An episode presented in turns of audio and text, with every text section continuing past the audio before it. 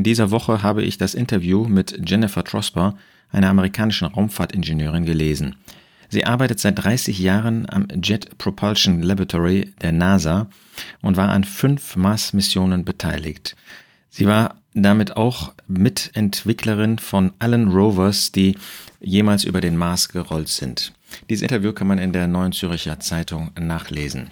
Und das, was besonders bemerkenswert ist, für mich und weshalb ich das so als eine Art Rückblick auf diese Woche auch gerne vorstelle, ist, was diese Frau, die auf einer solch bemerkenswerten Mission arbeitet, über die wahre Mission, über Gott zu sagen hat. Beispielsweise spricht sie davon, dass harte Arbeit zu dem Erfolg gehört, bei der NASA auch zu ihrem Erfolg, aber genauso wichtig ist es, sich einen Sinn von Bescheidenheit zu bewahren. Sie wurde dann auch gefragt, ob es aus ihrer Sicht äh, früher einmal primitives Leben auf dem Mars gegeben hat. Und sie spricht davon, dass mit dem Pathfinder, also einem dieser Rover, ähm, Hinweise darauf gefunden worden sind, dass es in der Vergangenheit Wasser auf dem Mars gegeben habe. Aber man sei sich nicht sicher gewesen und habe dann zwei weitere ähm, Rover entwickelt und losgeschickt und die diese Vermutung bestätigt hätten. Mit ihm haben wir festgestellt, also mit dem Curiosity, äh, dass es auf dem Mars einst Umgebungen mit einer lebensfreundlichen Chemie gab. Es könnte also Hinweise auf ein mikrobielles Leben geben. Dann ist natürlich beson von besonderer Bedeutung, was diese Frau zu dem Thema Gott und Schöpfung sagt. Das, was zu dem Thema NASA und zu den Mars-Missionen ähm, von ihr gesagt wird, kann man ja nachlesen, wenn man möchte, ähm, in der Neuen Züricher Zeitung. Was ich dann von besonderer Bedeutung finde, ist, was Jennifer Trosper über den Glauben sagt. Sie wird ähm, gefragt, ähm, was sie mit Auszeiten eigentlich vorgehabt hat. Anfang der 90er Jahre ähm, wurde sie gefragt, gingen Sie in die Ukraine, um als Englischlehrerin und Missions Missionarin zu arbeiten. Sind Sie ein religiöser Mensch? Und ihre Antwort ist ja, ich bin ein gläubiger Mensch. Einer der Gründe, warum ich damals in die Ukraine ging, war, dass ich anfing, meinen Glauben in Frage zu stellen. Als gläubiger Mensch äh, wolle man sich auf Gott verlassen können und verlassen. Gleichzeitig aber sei sie jemand, der seinen eigenen Fähigkeiten vertraue.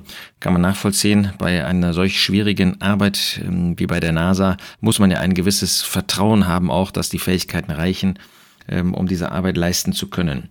In der Ukraine, führt sie dann weiter aus, stellte ich mich einer Aufgabe, die meine Fähigkeiten überstieg. Der Englisch- und Bibelunterricht zeigte mir, dass ich mich auf Gott verlassen kann. Sie wird dann weiter gefragt auf ähm, ihrer Webseite, würde sie sagen, andere Welten zu erforschen, hilft uns mehr über Gott zu lernen. Und dann wird ihr die Frage gestellt, was äh, sagt Ihnen der Mars über Gott?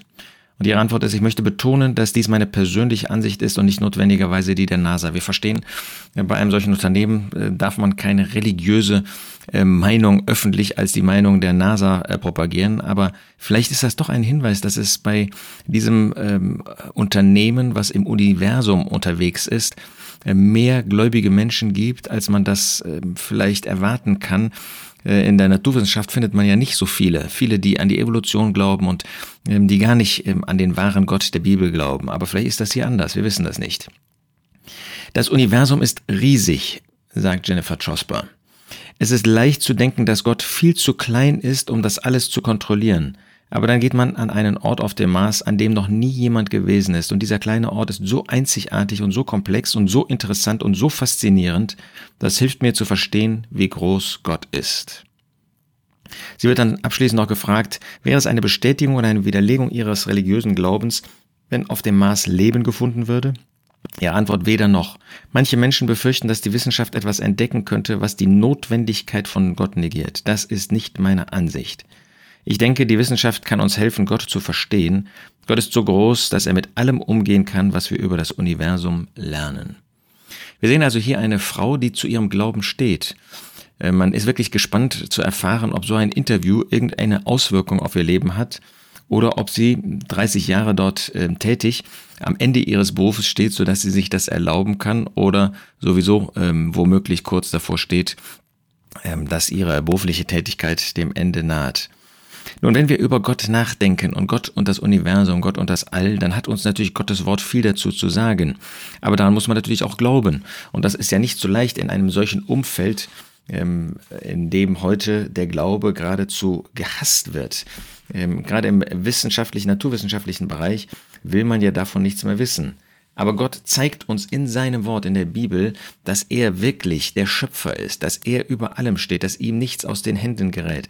Und insofern hat man das Wort Gottes auf seiner Seite. Wenn wir an 1. Mose 1, Vers 1 denken, im Anfang schuf Gott die Himmel und die Erde, dann ist völlig klar, dass hier nichts ist, äh, was nicht durch Gott geschaffen worden ist.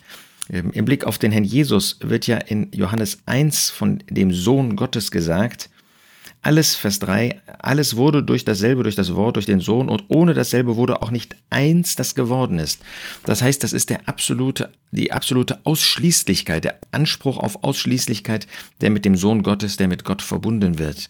Aber das in einem solchen Umfeld, Umfeld und jetzt auch noch in einer bekannten Tageszeitung ähm, zu sagen, das zu bezeugen, dazu gehört schon Mut. Und ähm, diese Frau ist in dieser Hinsicht wirklich mutig und man muss für sie beten, dass das keine Nachteile für sie bringt oder dass sie im Glauben jedenfalls feststeht und weiter zu diesem Glauben steht, den sie hier auch äh, mutig äh, bezeugt hat. Psalm 8 zeigt ja auch das Verhältnis des Menschen zu dem Universum. Eigentlich ist Psalm 8 in besonderer Weise für uns interessant, weil er von dem Sohn Gottes, von dem Herrn Jesus, der Mensch geworden ist, zeugt und wie er gelitten hat, wie er in seine Schöpfung eingetreten ist und dort am Kreuz von Golgatha gelitten hat. Aber da heißt es dann auch in Vers 4, wenn ich anschaue deine Himmel, deiner Finger Werk, den Mond und die Sterne, die du bereitet hast. Vers 5, was ist der Mensch, dass du seiner gedenkst? Und des Menschensohn, dass du auf ihn acht hast, wie verschwindend gering sind wir in dem Verhältnis zu dieser gewaltigen Schöpfung, verschwindend klein. Und trotzdem hat Gott sich unserer angenommen. Ja, hat er auch einen kleinen Planeten, eben nicht den Mars, sondern hat er die Erde benutzt, um menschliches Leben darauf zu setzen, was auch immer auf anderen Planeten ist, jedenfalls kein menschliches Leben.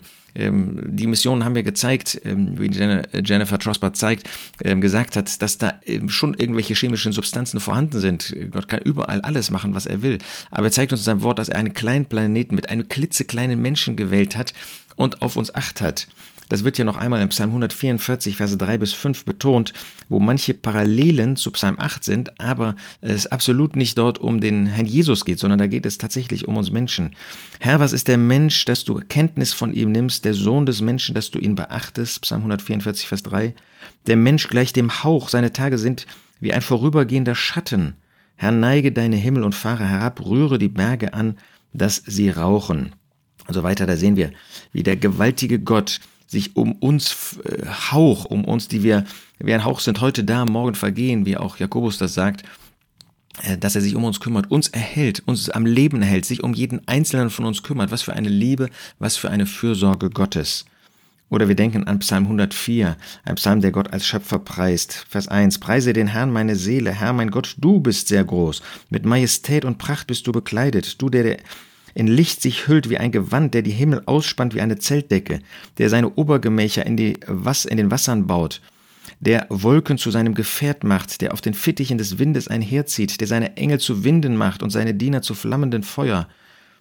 Er hat die Erde gegründet und ihre Grundfesten, sie wird nicht wankend immer und ewig.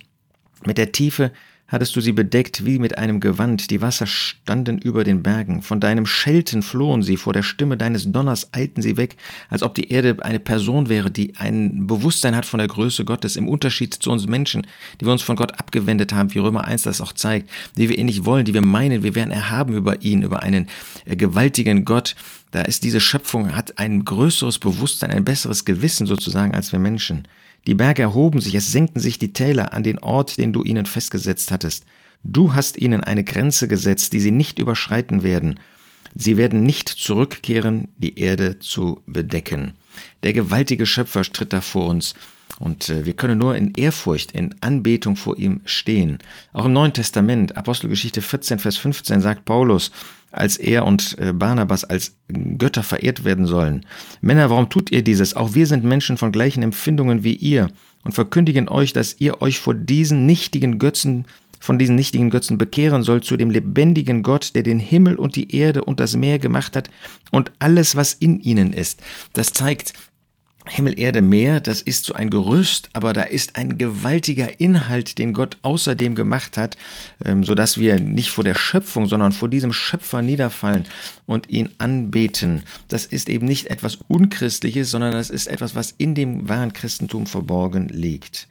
Und dann dürfen wir nicht vergessen, dass Gott nicht nur anbetungswürdig ist als der Schöpfer, sondern dass Gott und wir dürfen sagen, der Sohn Gottes, der Herr Jesus, dass er, weil er Schöpfer ist, auch der Richter ist, dass wir vor ihm verantwortlich sind. Das macht Offenbarung 4 deutlich. Offenbarung 4 und 5 sind die Einleitungen in das Buch der Gerichte oder in den Teil der Gerichte, der, äh, die in dem Buch der Offenbarung vorgestellt werden. Und Kapitel 4 und 5 zeigen uns, warum der Herr Jesus das Anrecht hat, ähm, Richter zu sein. Das ist einmal, weil er der Schöpfer ist und das ist zum Zweiten, weil er der Erlöser ist. Und wenn es um den Schöpfer geht, dann heißt es in Offenbarung 4, Vers 11, Du bist würdig, o unser Herr und unser Gott, zu empfangen die Herrlichkeit und die Ehre und die Macht, denn du hast alle Dinge erschaffen. Und deines Willens wegen waren sie und sind sie erschaffen worden. Er ist der Schöpfer und er wird auch, als der Schöpfer, wird er Gericht üben, wird er ähm, die Menschen, die sich nicht vor ihm niederbeugen, die sich nicht als Sünder erkennen, die ihn nicht als den Rettergott erkennen, wird er, weil er der Schöpfer ist, weil er uns gemacht hat und wir ihm deshalb verantwortlich sind, auch wird er die Menschen richten. Nicht diejenigen, die an ihn glauben als Erretter, die ihm ihre Sünden bekannt haben, weil er für sie gestorben ist. Aber wer das nicht anerkennt, der muss sehen, dass er von ihm geschaffen worden ist und ihm gegenüber verantwortlich ist.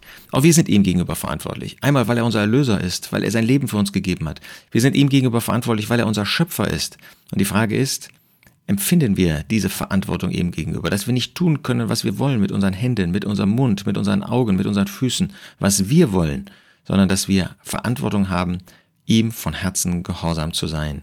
Daran können wir am Ende dieser Woche uns erinnern, wenn wir dieses Interview mit Jennifer Trosper lesen und sehen, dass sie ein Bewusstsein hat, vor Gott zu stehen, ob wir das auch immer wieder haben.